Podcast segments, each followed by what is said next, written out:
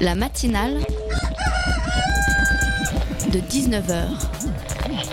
Et bah, c'est une émission qui parle de société, de politique, euh, Culture alternative. On va aussi parler de sport, euh, de gens dans la rue. et l'actualité en règle générale. On va peut-être parler des corbeilles à linge pas en osier d'Auvergne. voilà, il y aura, y aura des invités. Des sociologues, des invités chercheurs. Les invités ne diront que des choses intelligentes. Ça va peut-être s'étriper un peu de temps en temps, mais La matinale de 19h, du lundi au jeudi jusqu'à 20h sur Radio Campus Paris.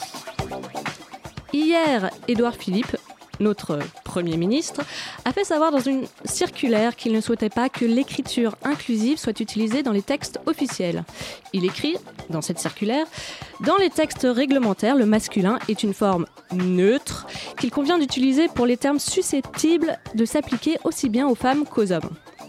Alors, quand on est un homme, ça paraît un peu simple de dire que le masculin est une forme neutre. Vous trouvez pas les filles? La semaine dernière, la matinale de 19h recevait Sarah Pépin-Villard pour nous parler de l'écriture inclusive. Sans prendre position, elle nous rappelait que déjà, au XVIIe siècle, il y avait l'usage de la règle de proximité ou de majorité, une forme d'inclusion qu'on a volontairement abrogée. En tout cas, Édouard Philippe, qui occupe une fonction qu'une seule femme a occupée jusqu'ici, montre dans un certain sens qu'il n'est pas prêt à céder sa place à une femme.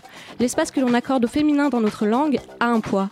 Alors, texte officiel ou pas, essayons de continuer à inclure le féminin pour que tout le monde puisse se sentir légitime dans notre société. La matinale de 19h, le magazine de Radio Campus Paris. Bienvenue à tous dans la matinale de 19h. Dans un instant, nous recevons Marie-Ange Rousseau qui va nous parler de la bande dessinée Pays à, nous, qui revient sur l'histoire du Bumidum dans les départements d'outre-mer. Nous verrons plus précisément tout de suite de quoi il s'agit. Puis, euh, après une chronique sur le festival Africolor de Mylène, nous recevons Loïc Canitro de la compagnie Joli Môme qui va nous parler de leur spectacle qui se joue actuellement au théâtre de la Belle Étoile à Saint-Denis, 14-19. La mémoire nous joue des tours. Et puis François viendra nous réjouir avec ses élucubrations enflammées en fin d'émission. Alors restez bien à l'écoute car comme le dit le générique de l'émission, les invités ne diront que des choses intéressantes. Alors, comme beaucoup de- d'Antillais, j'ai évidemment eu des gens de ma famille euh, qui sont partis par le Bumidum ou qui sont partis en migration avant euh, l'arrivée euh, du Bumidum d'ailleurs. Mais c'est surtout quand j'ai été avocate que j'ai eu l'occasion de rencontrer beaucoup de travailleurs antillais qui vivaient en région parisienne et qui donc vivaient souvent très mal le fait d'être loin de leur famille, d'être dans un pays où on ne les connaissait pas, où ils étaient parfois victimes de racisme. Et par conséquent, à ce moment-là, pour ces gens-là, le bimidum était devenu l'espèce de symbole d'une situation qu'ils n'acceptaient pas et euh, il le rendait responsable. Donc, euh, pratiquement, pour beaucoup de gens qu'on entendait parler, l'image renvoyée du bimidum était très négative. C'est après que j'ai compris euh, qu'en réalité, euh, finalement, euh, les migrants antillais français avaient euh, plutôt euh, été dans de meilleures conditions à leur arrivée ou pour leur, voyage que euh, d'autres migrants qui arrivent par leurs propres moyens. Et qu'en quelque part, il avait aidé peut-être à adoucir euh, la difficulté de l'exil. C'était un reportage sur le Bumidum diffusé sur France O en 2013. Pays à nous, c'est le titre de la bande dessinée qui enquête sur le fonctionnement et les conséquences du Bumidum, le Bureau pour le développement des migrations des départements d'outre-mer. Il s'agit d'une agence d'État qui organisa le déplacement euh, de milliers d'ultramarins vers l'Hexagone dans les années 1960-1980. Pour nous en parler, nous recevons la dessinatrice de Pays à nous, Marie-Ange Rousseau. Bonsoir. Bonsoir. À mes côtés sur- pour cette interview, Mao. Salut Mao. Salut. Alors, euh, première question, euh, qu'est-ce qui vous a poussé à réaliser cette bande dessinée sur, euh, sur l'histoire des départements d'outre-mer? Alors, euh, moi, personnellement, je j'ai pas tout de suite été sur le, le projet, puisque, en fait, le- la BD Pays en nous part de l'histoire familiale de la, de la scénariste, Oui, qui, euh, d'ailleurs, euh, voilà, qui n'a pas pu venir ce soir, et donc euh, je la remplace comme ça en dernière minute. Et euh, donc voilà, à la base elle n'est pas scénariste et donc euh, c'est vraiment en découvrant cette histoire familiale qu'elle a, elle a eu envie de, enfin elle s'est aperçue déjà que ça dépassait euh, le cadre purement familial et elle a eu envie de- d'en parler et de rendre cette histoire accessible au plus grand nombre. Et c'est pour ça qu'elle s'est dit que le médium de la BD lui paraissait adapté. Et du coup, on s'est rencontrés via l'école de BD où j'ai fait mes études, qui s'appelle le Cézanne, dans le 11e à Paris, D'accord. parce qu'elle a pris des cours du soir de scénario là-bas. et du coup, le, le, le directeur de l'école nous a mis en relation parce qu'il pensait qu'on pouvait avoir des, des, univers qui matchaient assez, comme euh, j'avais travaillé déjà sur des, des projets euh, avec des thématiques historiques et un peu engagées. Et effectivement, on s'est rencontrés et, et, ça a matché. Et j'ai eu envie d'en connaître plus sur ce sujet que je connaissais absolument pas au départ, parce que j'ai aucun lien avec les Antilles a, a, a priori. Et, et voilà. Et euh, alors justement, qu'est-ce que c'est que le Bumidum alors, le Bumidum, comme vous l'avez dit tout à l'heure, du coup, c'est une, ag une, agence d'État qui a été créée en 63 par euh, Michel Debré. Euh, et ça avait pour but de. Enfin, deux buts un peu différents, disons. D'une part, euh, faire venir en France métropolitaine des travailleurs français euh, suite à la, à la fin de la guerre d'Algérie et donc à l'indépendance de l'Algérie, euh, on manquait de main-d'œuvre, notamment pour la fonction publique, où c'était uniquement des, Français qui pouvaient, euh, pouvaient intégrer ces postes. Et d'autre part, il se trouve que à cette époque-là, euh, dans les DOM, ça a chauffé un petit peu, on va dire, au niveau euh, politique, puisque pas mal de, de problèmes sociaux, économiques, et donc du coup, la jeunesse commençait à éventuellement se révolter un petit peu. Donc, euh, l'État a fait d'une pierre deux coups. Il a fait venir euh, la jeunesse euh, en métropole pour avoir de la main d'œuvre et éviter les révoltes sur place. En gros, enfin, c'est voilà. Mmh, D'accord. Et du coup, est-ce que vous pourriez nous en dire un peu plus sur euh, votre processus d'enquête, la manière dont vous avez euh, fonctionné euh, Vous avez rencontré pas mal de monde. ça s'est passé comment? Alors oui, tout à fait. ben, Jessica, la scénariste, du coup, a commencé le projet depuis déjà deux ans et demi, trois ans. Donc, elle avait déjà fait pas mal de rencontres avant que bah, je, je la rencontre moi-même. Et euh, voilà, ça a commencé par, euh, elle a commencé par interroger son grand-père en fait, puis euh, des voisins. Elle s'est aperçue que voilà, ça touchait pas mal de personnes. Euh, et puis de fil en aiguille, elle a eu des contacts par-ci par-là, en Guadeloupe, là où habitent ses grands-parents, et en Martinique un petit peu. Et quand elle s'est aperçue que voilà, c'était quelque chose de, enfin, c'était un gros truc le bubinum, elle a voulu avoir aussi une version plus scientifique bah, de, de, de, ces migrations. Et elle a pris le contact de scientifiques, d'historiens, de statisticiens. Et voilà, donc euh, voilà, je l'ai suivi un peu dans ses enquêtes, ses interviews, euh, ses, recueils de témoignages. C'était quelque chose que je trouvais d'ailleurs très intéressant puisque la BD, c'est pas un truc euh, qui amène euh, normalement à, bouger autant, à rencontrer autant de gens. C'est plus le truc qu'on fait chez soi, enfermé avec sa petite feuille et son crayon, et pas voyager à droite à gauche et, et aller rencontrer des personnes. Donc c'était vachement enrichissant pour ce, pour ce côté-là. Et, voilà, donc Jessica a mené les interviews, elle enregistrait les personnes avec un, petit magnétophone, et moi, quand je pouvais y assister, je, bah, prenais des notes, je faisais des croquis et, je prenais des photos aussi quelquefois pour euh, voilà. Bah, comme vous le disiez, euh, donc vous avez voilà justement rencontré pas mal d'universitaires. Euh, vous, euh, en termes de dessin, euh, comment vous avez réussi à faire passer ça Enfin, de manière parce que c'est très bien rendu. Enfin, on s'ennuie pas en lisant quoi. Alors que pourtant, on a des discours. Enfin, voilà, c'est vraiment de la vulgarisation. Comment vous avez fait ça? Oui, bah voilà, c'est, on a essayé de vulgariser au maximum. Enfin, même moi personnellement, c'est vrai qu'il y avait certains universitaires. Euh, on a notamment euh, pu euh, intégrer un groupe de recherche de l'école normale supérieure qui était justement en recherche sur des, des archives du binôme. Et on a pu, grâce à ce groupe-là, avoir une dérogation pour certains documents auxquels on n'aurait pas pu avoir accès sinon. Et c'est vrai que des fois, c'était ouais, du jargon universitaire, etc., euh, que, auquel je ne suis pas forcément habituée. Et euh, ouais, on s'est dit, euh, il faut essayer de rendre ça clair, quoi. Donc, euh, Jessica faisait une première retranscription euh, des entretiens qu'elle menait. Et ensuite, moi, je, je relisais. Enfin, déjà, j'étais plus ou moins obligée de, de, de retailler dans le texte, puisque ça faisait quand même beaucoup de matière et il fallait que ça tienne au format bande dessinée, que ce soit pas trop dense et que ce soit lisible. Et donc on a, on a fait notre maximum pour, euh, pour simplifier les choses tout en, tout en gardant les propos des, des, des personnes. Et euh, justement, pourquoi avoir choisi le format bande dessinée plutôt euh, Est-ce que ça aurait pu être aussi un documentaire filmé ou, ou un essai? Enfin, Pourquoi est-ce que du coup Jessica Oublié a, a, a choisi ce, ce format-là? Alors à la base, euh, ouais, elle voulait rendre ça public, donc elle s'est dit ouais mais bon si j'écris une thèse, ça va être euh, ça va être compliqué, euh, personne ne la lira parce que c'est c'est pas c'est pas très accessible pour tout le monde quoi. Et il se trouve que l'anecdote qu'elle raconte souvent, donc je me permets de, de la raconter à- à- à- ce soir, c'est qu'un soir, alors qu'elle prenait le métro, elle tombe sur une affiche de, de- du festival Bulles à Saint-Malo. Et elle, a un- enfin, elle, elle s'interroge par rapport à, à- ça. Elle se dit, ah tiens, oui, pourquoi pas la bande dessinée et tout. Et, enfin, et plus précisément le roman graphique. Donc c'est la forme qu'on a utilisée là. Et c'est comme ça en est venue à la BD. D'accord.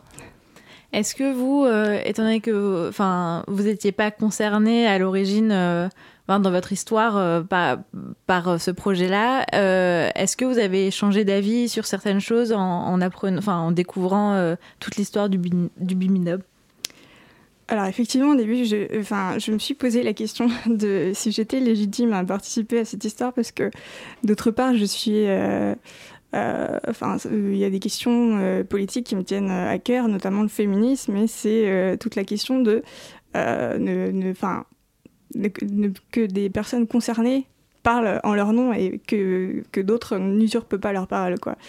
Et du coup, on en a pas mal discuté au départ. Et je me suis dit que finalement, bah, il se trouvait que j'avais la possibilité de, de participer à ce projet et que, n'étant pas celle qui écrivait, je, mais que je, enfin, je dessinais uniquement, donc je pouvais me faire en quelque sorte un relais de la parole de ces gens et de Jessica euh, à, travers, euh, à travers cette BD. Et quel. euh, déjà, c'est la première fois que vous êtes lancé dans un projet de, de bande dessinée comme ça ou vous en avez déjà fait non, c'est mon premier projet de, de bande dessinée. C'était ma première BD publiée. Du coup, c'était le, pour les deux euh, oui, une voilà. grande première. C'était, ouais. Et donc, pour revenir au Bumidum, je voulais savoir un peu quels ont été euh, les, les impacts du Bumidum et est-ce qu'on peut les voir encore aujourd'hui? Alors les impacts du Bumidot, bah, une- un, grand, un grand déplacement de population, puisque au final, euh, j'ai plus les chiffres exacts en tête, mais euh, c'était l'équivalent d'une troisième île euh, en, bah, en France métropolitaine euh, qui, euh, qui, qui avait... Ouais, c'est alors euh, du coup, je- j'en profite pour préciser, c'était 300 000 personnes à la fin des années 70 euh, en France métropolitaine, cha- sachant que bah c'était l'équivalent de- des populations sur les îles aux Antilles, quoi. Donc, Mm. euh, Voilà. Et euh, est-ce qu'on en voit les effets encore aujourd'hui? Bah, Effectivement, euh, le Bumidum a été fermé en 81 par euh, Mitterrand, mais il a été ensuite remplacé par d'autres structures qui, même si officiellement c'est pas tout à fait la même chose, ça s'inscrit dans la continuité. Il y a eu l'ANT qui était la- l'agence pour la, promotion et, et je sais plus quoi exactement des travailleurs d'outre-mer. Et ensuite, ça a été transformé en l'ADOM, l'agence pour la mobilité. Et c'est, enfin, c'est la question aujourd'hui, c'est plus au niveau de justement la mobilité des jeunes et euh, des, des jeunes euh, qui, qui, naissent dans les DOM et qui viennent faire leurs études euh, aujourd'hui dans l'Hexagone et qui bah, justement ne, ne repartent pas forcément là-bas. Donc vieillissement de la population et c'est un vrai problème actuellement puisque en 2030 il y aurait 6 personnes sur 10 je crois qui auront plus de 60 ans donc c'est, ouais, c'est assez Mm. problématique. Et du coup, dans votre BD, euh, donc l'autrice Jessica Oublié met en scène un peu son histoire, ce qui lance un peu la grande histoire. Elle, elle connaissait pas ces éléments euh, de l'histoire qui fait euh, qu'elle est née à Paris, de parents guadeloupéens et martiniquais. Alors, je me demandais, est-ce qu'il y a un tabou autour de, ce terme, le bimidum Est-ce que Mm, mm. Oui, tout à fait, parce que c'est quelque chose que, elle ne connaissait pas et elle s'est rendue compte que la plupart de, ses proches, ses cousins, ou voilà, ne connaissaient pas non plus l'histoire. Il y en a très peu qui, euh, étaient au courant de, ce que qu'était le bumidum, même en étant directement concernés. Et euh, beaucoup de gens aussi euh, n'ont pas forcément voulu en parler. Bah, justement, le fait qu'on ait fait cette BD, on se rend compte que bah, les gens qui viennent nous voir justement en dédicace sont, plus, ouverts justement pour parler de ça. Maintenant que quelqu'un a mis le doigt dessus, se disent ça libère un peu la parole en quelque sorte. Enfin, Jessica est très contente de ça justement parce que c'était un, un des, un des buts qu'elle avait en, en faisant cette BD. Et, euh, et oui, bah, elle a rencontré d'ailleurs quelques difficultés en cherchant des, personnes pour témoigner euh, dans, dans la BD, puisque il y y a- au départ, on devait avoir euh, quatre témoignages de personnes qui venaient des quatre différents DOM.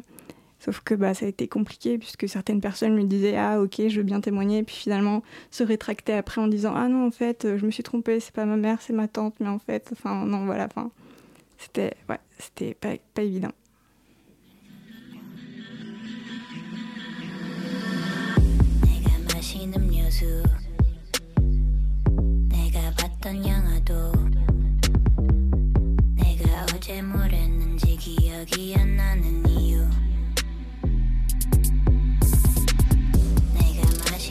모습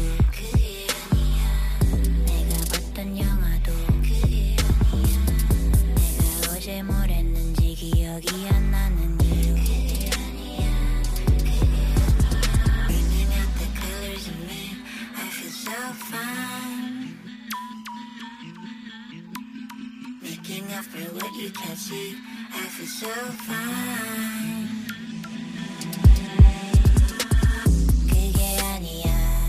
그게 아니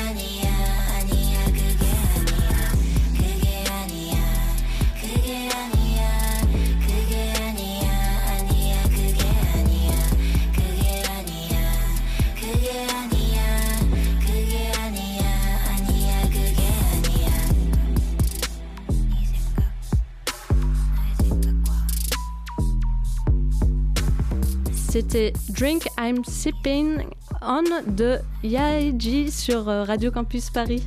La matinale de 19h du lundi au jeudi jusqu'à 20h sur Radio Campus Paris. Alors on est de retour euh, en plateau avec Marie-Ange Rousseau euh, que l'on reçoit pour parler de la bande dessinée Pays à nous. Et Mao, je crois que tu avais une question. Oui, juste avant la pause, du coup, on parlait de, du fait que ce soit, enfin, le Bumindom, ce soit un tabou euh, mhm. enfin dans, dans, dans, les Antilles euh, euh, et dans, dans, les familles qui sont concernées. Est-ce que ça crée des tensions? Enfin, on le voit dans la, dans la BD. voilà, c'est les gens qui sont partis, les gens qui sont restés, etc. C'est ça crée des histoires familiales qui sont hyper compliquées. Euh, oui, effectivement, il y a des, divergences d'opinion euh, là-dessus parce qu'il euh, y a les, personnes qui, ont décidé de partir, celles qui ont décidé de rester, comme on, le montre dans le début de la BD.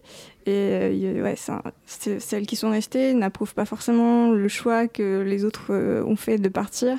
Et il y a aussi le fait que après avoir vécu un certain temps dans l'Hexagone, les personnes qui essayent de revenir dans leur région natale sont pas forcément toujours hyper bien accueillies parce que, enfin, voilà, par, leur famille qui, ou qui même certaines n'ont plus de contact, donc c'est difficile pour elles de, de, de revenir euh, aux sources, quoi, quelque part. Et comme parcours personnel, euh, c'est quasiment en fait celui, enfin, je sais même pas si on peut dire quasiment, mais c'est celui d'un migrant, alors que c'est pas censé l'être puisque ce sont des citoyens français. Mm, mm. Euh, parce que une fois arrivés en France, ils sont pas très bien accueillis. Oui, voilà, tout à fait. On en parle justement à un moment dans la BD, cette histoire de migrants, et, c'est aussi euh, c'est pourquoi on été en discussion avec le musée de l'immigration, parce que bah, ces, déplacements ne, font pas partie de, ce qui est représenté par le musée, parce que justement, pas considéré comme des migrations parce que comme des déplacements intérieurs, mais c'est quand même à plusieurs milliers de kilomètres l'un de l'autre. Donc voilà, et c'est en discussion justement pour pour admettre que effectivement au final ce sont bien des migrations et ces gens du coup qui se pensent français qui habitent euh, dans ces euh, dans ces régions euh, des Antilles, Guyane, Réunion et qui arrivent dans l'Hexagone dans les années 60 et ensuite sont effectivement vus comme des étrangers par les Français de l'Hexagone quoi. Et au même titre que des personnes qui, qui viennent de, pays étrangers. Donc c'est compliqué pour eux et enfin de, de ce que de ce qu'on a pu voir dans, les témoignages qui nous ont été rapportés, même si tous n'ont pas eu de problème, mais pour certains, ça a été la découverte que, bah, voilà, ils étaient euh, pas tout à fait français, quoi. Oui, à tel point qu'il y en a, il me semble qu'il y en a un qui raconte que ses amis, enfin, c'est des immigrés du, du, Maghreb, etc., et que et, quand il parle, euh, et en fait, enfin, c'est là qu'on voit aussi que la question est, raciale profondément. Euh, quand il parle des blancs, en fait, il dit les Français, alors que lui aussi l'est. Euh, et, du coup, c'est devenu un traumatisme pour certaines personnes. Est-ce que vous avez pu le voir dans vos recherches, ça? Alors, c'est plus Jessica qui a eu l'occasion de, rencontrer des gens, enfin de, de, parler à des gens qui ont vécu la migration. Euh, moi, j'en ai pas encore rencontré, mais euh, j'ai pas pu les rencontrer en vrai encore. Et euh, il y en a certains oui, pour qui c'était assez difficile. Euh, Jessica, on a vu certains qui étaient très très émus en racontant cette histoire. Et après, il y a les gens qui sont pas sont pas dans la BD, mais qu'on a pu rencontrer du coup après la sortie de la BD, qui en venant nous voir nous, partagent avec nous leur histoire. Et c'est vrai que c'est assez émouvant aussi. Et même si la plupart ils en sont, euh, enfin, la plupart de ceux qu'on a vus jusque-là sont assez à l'aise pour en parler. C'est vrai qu'il y a des trucs pas évidents, quoi. Et puis, euh, on, ils racontent pas forcément euh, les choses qui sont les plus mal passées. Et du coup, je me demandais, est-ce que pour vous, c'était la première fois que vous vous rendiez, par exemple, en Martinique, en Guadeloupe, pour, pour ces recherches? Mmh, Oui, tout à fait. au mois de mai, on a pu aller en résidence d'écriture en Guadeloupe et en Martinique. Et moi, c'était la première fois que, que j'allais aux Antilles, puisque ouais, j'avais jamais eu l'occasion d'y aller avant. Et donc, bah, c'était l'occasion euh, rêvée et c'était euh, évidemment très pertinent de, de, pouvoir y aller pour euh, bah, que je puisse me rendre compte comment c'était au niveau enfin du, du, climat, de, du, du, paysage, de rencontrer les gens en vrai et en chair et en os. Parce que pour dessiner et rendre le truc le plus fidèle possible, c'est ce qu'il y a de mieux. Oui, Dans votre bande dessinée, une des spécialistes, Françoise Vergès, que vous avez interviewée, dit que la France établit sur ses territoires une situation de partenariat inégal. Euh, j'ai repris ça de, dans votre, de votre bande dessinée. Est-ce est -ce que c'est toujours le cas aujourd'hui? Euh, alors, je ne me rappelle plus de ce passage-là. Et j'ai du mal à me remettre là exactement de, de, de quoi il s'agit. Euh, en gros, c'était sur l'histoire euh, des territoires d'outre-mer et qui, en gros qu'il manquait de, de, représentation, mais aussi que qu'on parle pas du tout de cette histoire-là. Ah oui, oui, évidemment. Bah, moi personnellement, en, tant que, blanche née en banlieue parisienne, avant cette BD-là, je n'avais aucune connaissance de, bah, du Buinum et même de, l'histoire et de la culture des Antilles, puisque euh, en France hexagonale, on n'apprend pas du tout euh, cette histoire-là, quoi. Alors que euh, dans, ces régions, aux Antilles, etc., on apprend aux enfants, ça change peut-être un petit peu maintenant, mais en tout cas, de ce que nous racontaient ceux qui avaient vécu l'immigration dans les années 60-70, eux, ils apprennent bah, l'histoire de France hexagonale, les saisons, etc., alors que, alors que c'est pas ce que eux vivent au quotidien, quoi. Et, et donc il y a un vrai manque euh, de représentation par rapport à ça, oui, euh, euh, encore actuellement. Et au-delà de, de l'histoire, même enfin en termes de politique publique, c'est des territoires qui sont encore laissés à l'abandon. Enfin, on le voit, on le sait, mais je sais pas si vous, vous avez pu voir de quelle manière ça, ça se concrétise sur place, enfin par l'État français. En fait, on parle que de la métropole et jamais des Antilles. Mm, oui, effectivement, bah, encore actuellement, on entend très, sous, très peu parler des départements d'outre-mer.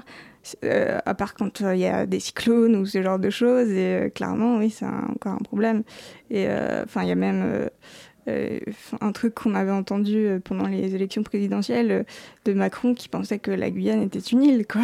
Alors que non, pas du tout. Mais bon, voilà. Oui, bah, j'avais justement une question à propos de ça. Qu'est-ce que ça quand Emmanuel Macron parle de l'île de la Guyane, qu'est-ce que ça vous évoque? Qu'est-ce que ça montre? Bah, ça montre que voilà un manque d'intérêt, un manque de connaissances pour, euh, pour ces départements, je, pense quoi. Et vous, est-ce que euh, après avoir fait tout ça, vous avez eu envie de plus vous investir, euh, enfin politiquement de quelque manière que ce soit Je dis pas du tout en termes de, de combat politique, mais simplement associativement ou tout simplement dans dans ce que vous racontez, euh, quand vous parlez aux gens, etc. Euh, est-ce que, euh, je sais pas, est-ce que ça vous a révolté? Bah ouais moi ça m'a surprise et ça m'a ça m'a ça m'a ouais ça m'a révolté d'une certaine manière et enfin je trouvais ça important de, prendre conscience de cette histoire même si je suis pas directement concernée puisque bah finalement ça nous ça, ça, nous touche tous, puisque c'est une part de, l'histoire de France, et qu'il y a une grande partie de, de, personnes qui sont concernées par ça, et que, en tant que blanc et en tant que, enfin, que métropolitain, quelque part privilégié, euh, c'est important d'avoir conscience de, de, ce que, de ce que d'autres peuvent vivre et essayer de le plus possible bah, d'essayer de, enfin de, comment dire, faire connaître ça et, et son je sais plus trop comment expliquer la chose, mais voilà. Ouais, ça, ça, passerait par l'école, par exemple euh, Enfin, en premier, j'imagine.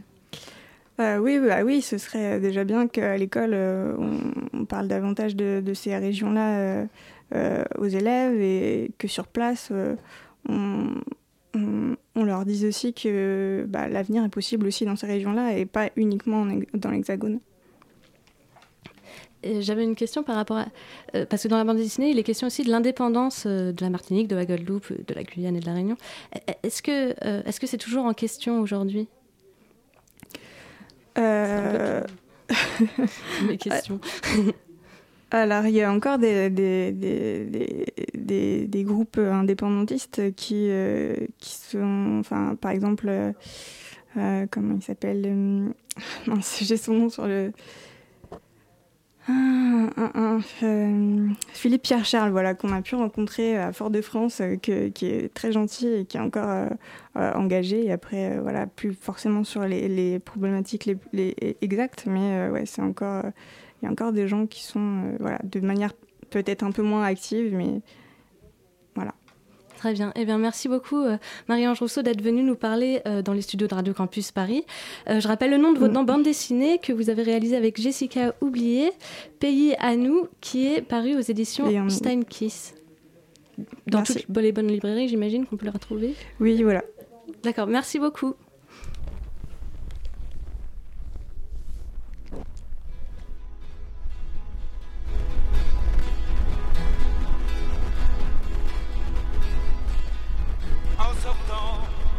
qui m'appelle. Sais-tu déjà la nouvelle? Elle part. Moi je cours à la fenêtre, dans la rue je regarde et je n'ose pas en croire mes yeux. Une grosse limousine s'en va et c'est elle qui conduit. J'ignore ce qu'elle recherche et pourquoi elle s'en va.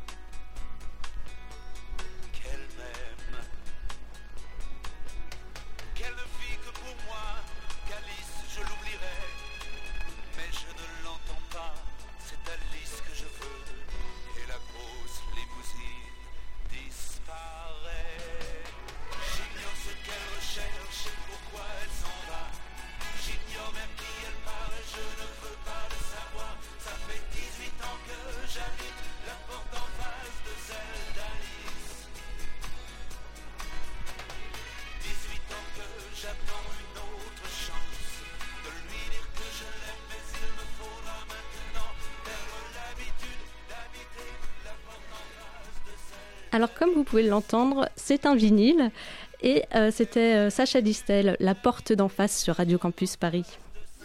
La matinale de 19h sur Radio Campus Paris. Et Mylène vient d'arriver dans le studio.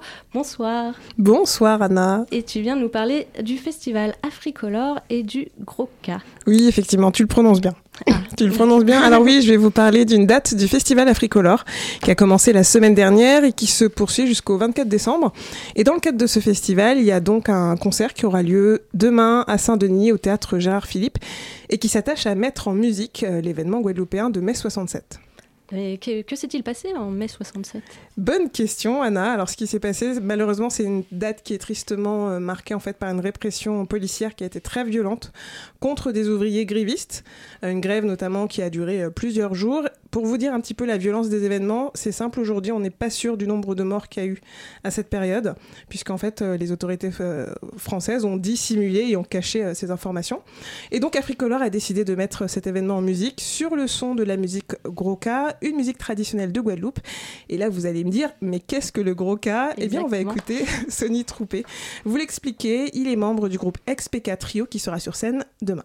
J'ai envie de dire que c'est déjà une espèce de métissage, puisqu'il s'agissait en fait de plusieurs ethnies ou plusieurs peuples africains, euh, notamment Congo, Guinée, Mali, euh, Bénin. Et euh, donc arrivé sur place, voilà, il y a eu avec le temps la création de, cette musique qui est le broca, qui est donc faite à base de percussions, de chants et de danse. Et au fil du temps, les choses se sont normalisées et au jour d'aujourd'hui, voilà, le broca, c'est sept rythmes en fait, voilà, différents. Mais il faut savoir que, surtout à, l'époque, chaque rythme avait une signification. Et euh, puisque le broca était là aussi pour, pour, décrire des situations.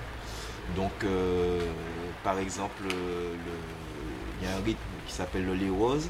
Lui, il était surtout là pour tout ce qui est euh, soulèvement et guerre en fait.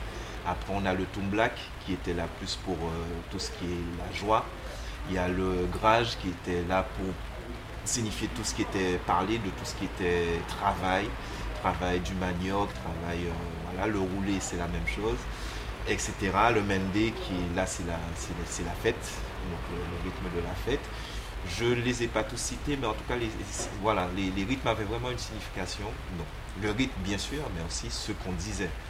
Et avec le temps, là aussi, ça s'est un peu déplacé. Le grage, par exemple, n'est pas forcément lié au travail, mais sera plus lié au, au, au, au chant d'amour ou des choses comme ça. Et donc, euh, le gros casse sera à l'honneur demain avec les groupes 7 Sonato, Delgré, SPK Trio. Alors, je vais m'arrêter en particulier sur ce, cette dernière formation qui est composée en fait de la rappeuse Kazé, de la flûtiste Celia Wa et de Sonny Troupé qui est un grand percussionniste jazz. On a donc trois artistes qui viennent d'univers totalement pas totalement différents justement, au premier regard nous semblent différents, mais en fait qui sont à la fois très similaires et qui ont été réunis à l'initiative d'Africolor. Tout part d'Africolor, qui a eu euh, cette idée, voilà, étant en 2017, de, faire une soirée consacrée à mai 67, et pas qu'une soirée, puisqu'il y a aussi des documentaires qui sont diffusés. Et dans ce cadre-là, euh, ils nous ont invités, ainsi que 700 Atto et, et Delgrès.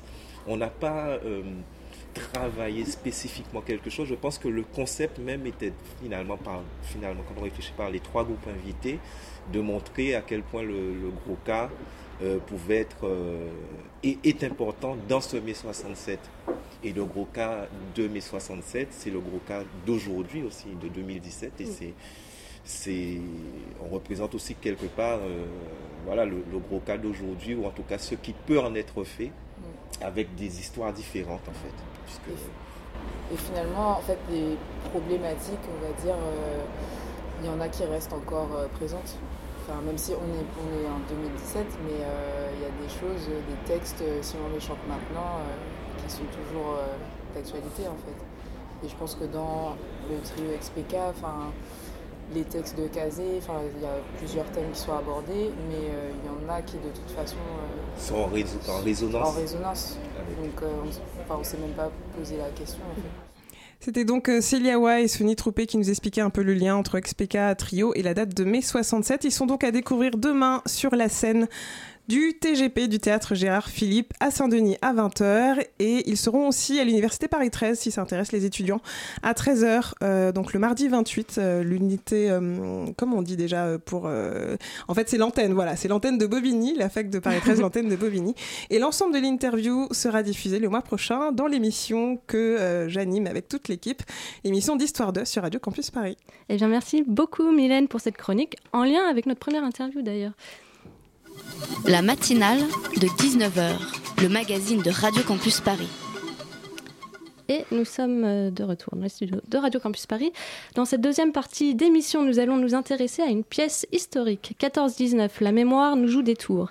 Elle est présentée par la compagnie de théâtre Joli Môme à l'occasion du centenaire de la révolution bolchevique au théâtre de la Belle Étoile à Saint-Denis. Pour euh, en parler, nous recevons Loïc Canitro de la compagnie Joli Môme. Bonsoir. Bonsoir. Et euh, à mes côtés sur cette interview, euh, Dario de la rédaction de Radio Campus Paris. Bonsoir. Alors, euh, dans un premier temps, pourquoi ce spectacle qui revient sur les événements de la Première Guerre mondiale? Alors au départ, c'est euh, l'approche des commémorations de la guerre de 14-18. On s'est dit pendant 4 ans, on va nous assommer avec euh, un discours qui n'est pas ce que nous avons envie d'entendre ni envie de dire sur euh, cette période de la Première Guerre mondiale. On va nous dire que euh, les, euh, les peuples allemands et français étaient un peu bourrus, donc bon, bah, ils, sont, ils, sont, mis sur la gueule et puis ça a fait quelques millions de morts. Euh, on va nous dire que c'est l'Alsace et la Lorraine, vous comprenez, c'est 40 ans après, il fallait, absolument les récupérer. Or, nous, on s'est intéressé donc euh, avec euh, des historiens, avec une grosse bibliographie, euh, et puis avec notre regard aux vraies origines de la guerre et euh, la manière dont le monde était euh, partagé à ce moment-là entre les puissances euh, coloniales, les puissances impérialistes, le moment, la manière dont un petit peu, un petit peu se ré- répartissaient et les puissances financières et, et les occupations du, du monde et de l'espace.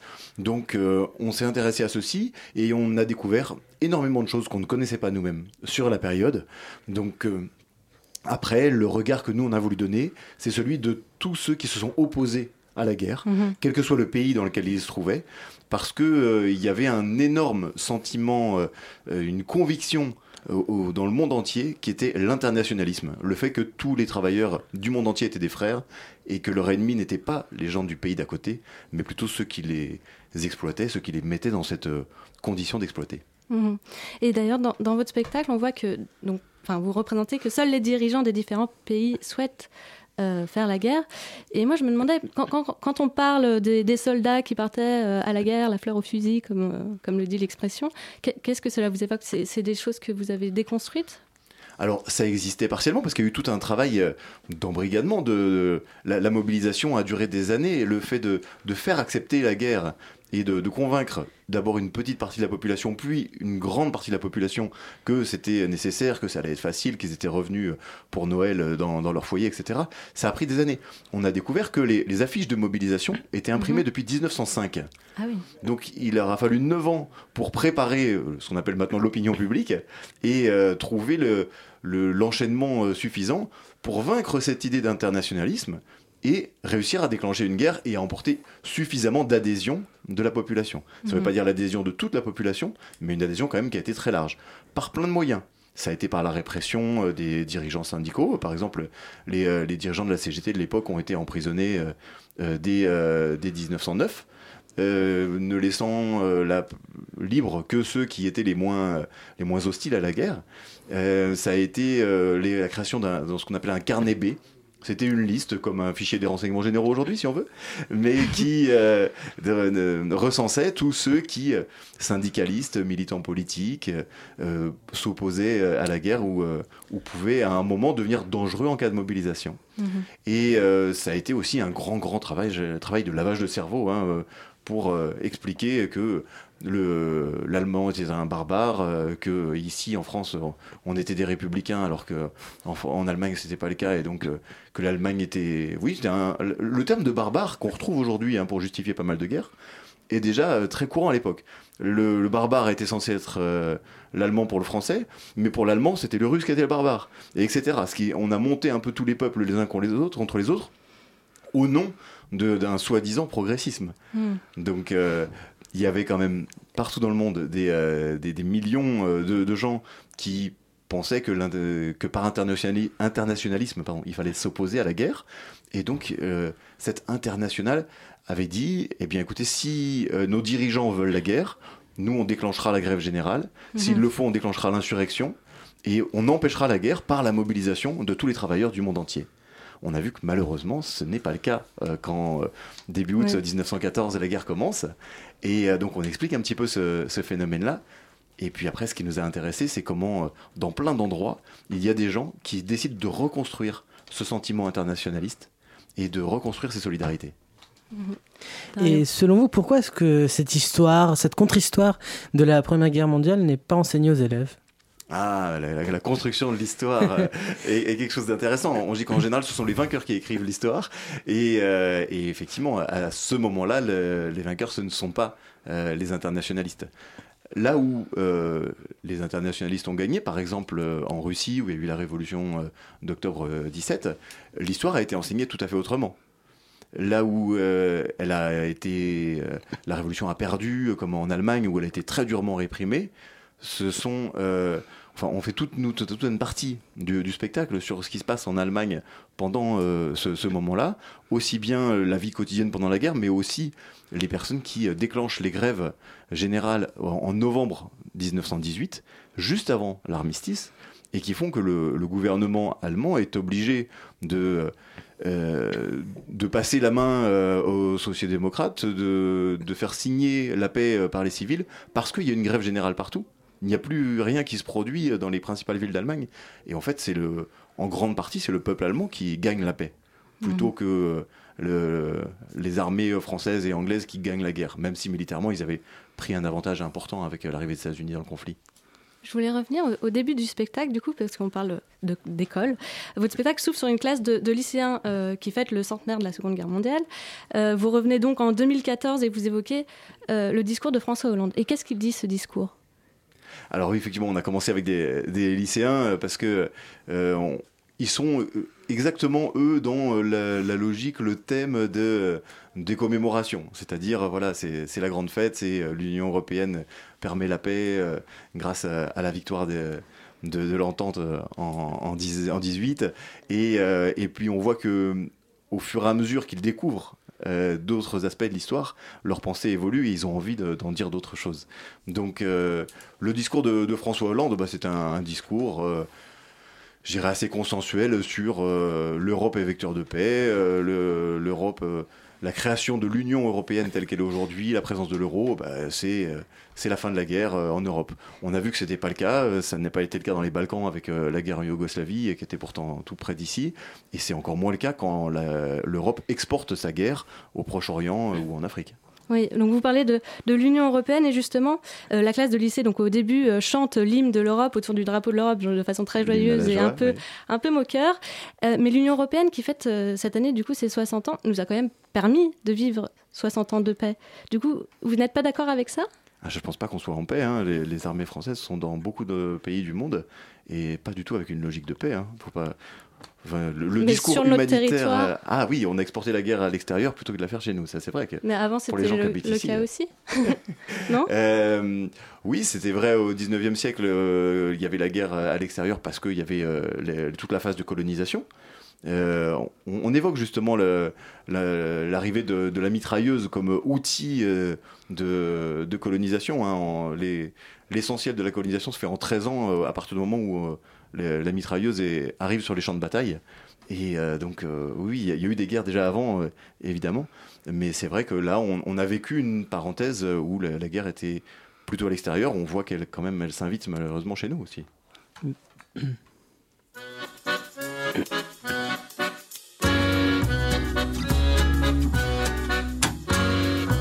Il n'y a pas qu'ici qui sont haïs des autres. Car leurs modes de vie sont différents des nôtres.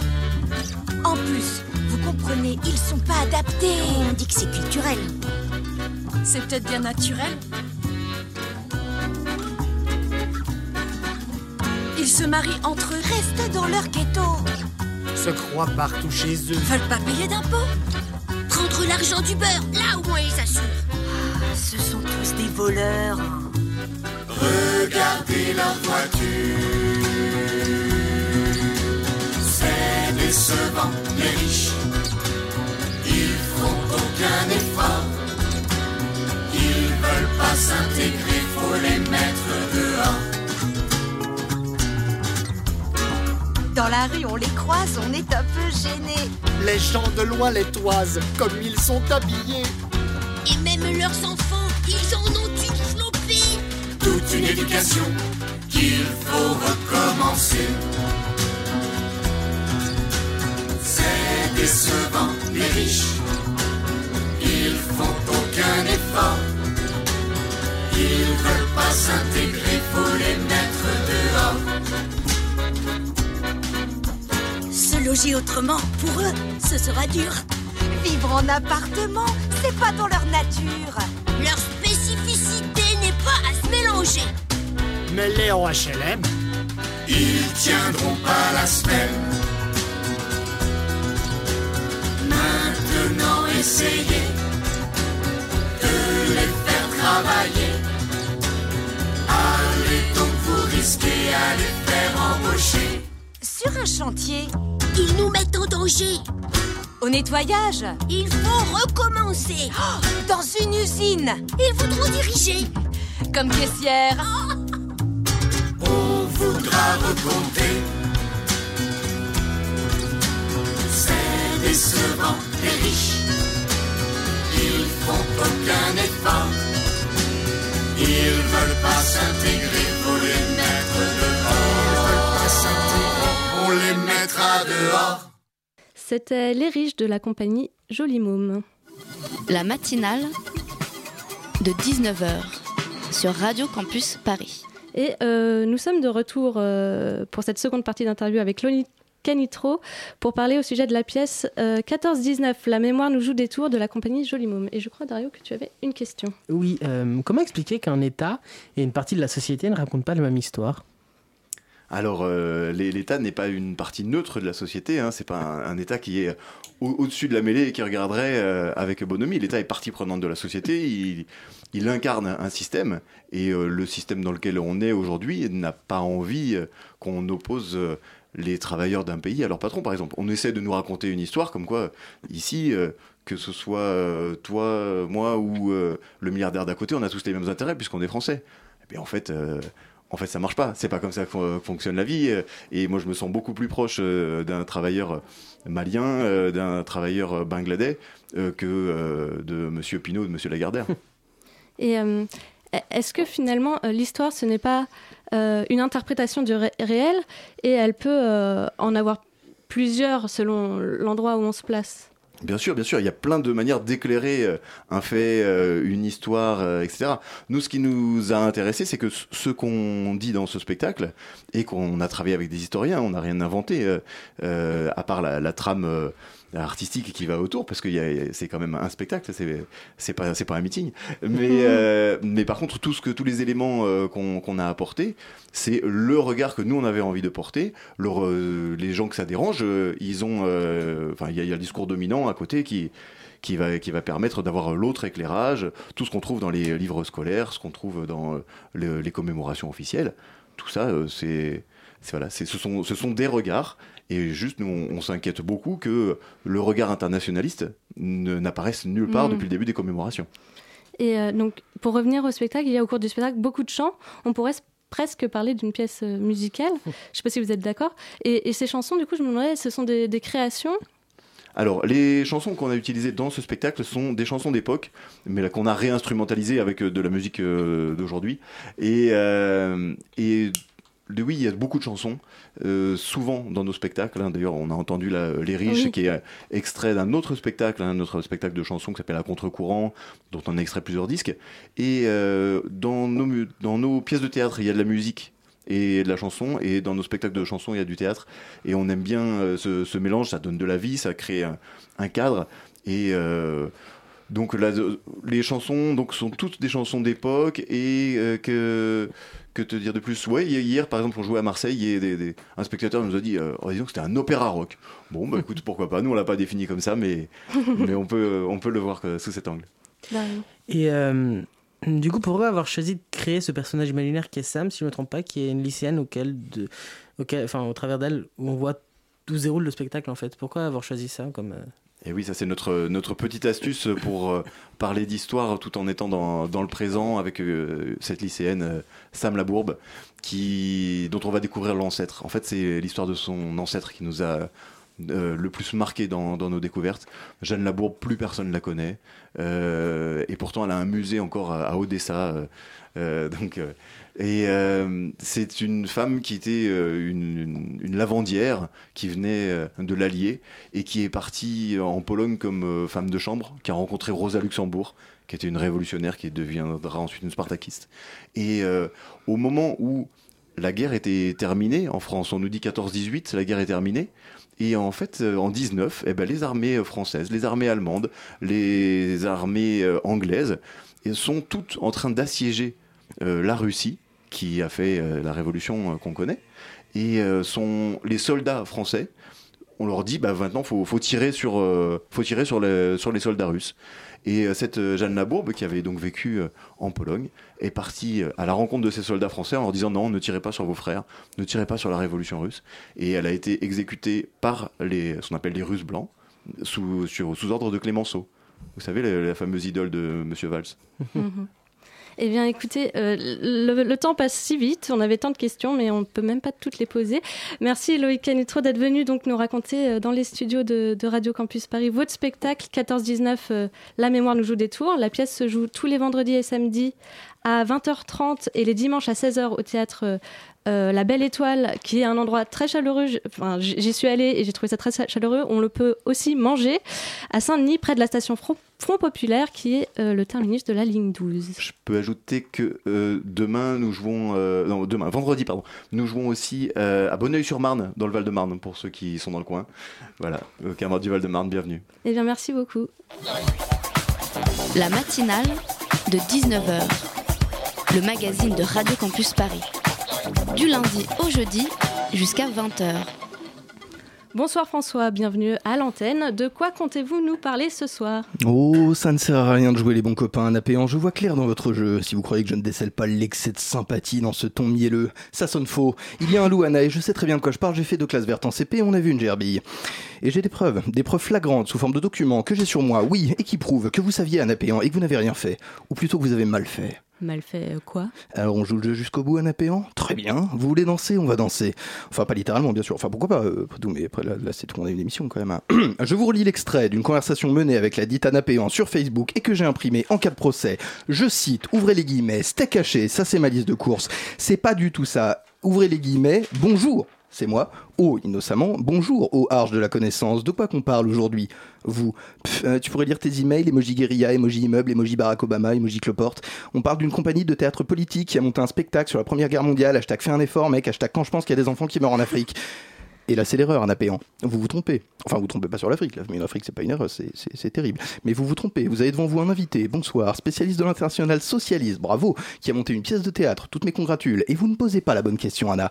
Loin de là même. Aussi, j'ai décidé d'arranger ça face à l'abîme de cet entretien qui était raté. Voilà, euh, on peut le dire aujourd'hui, c'est la fin de l'émission. Je dis, on y retourne, on se la refait. Vous posez ma question, on arrange ça au montage, ok?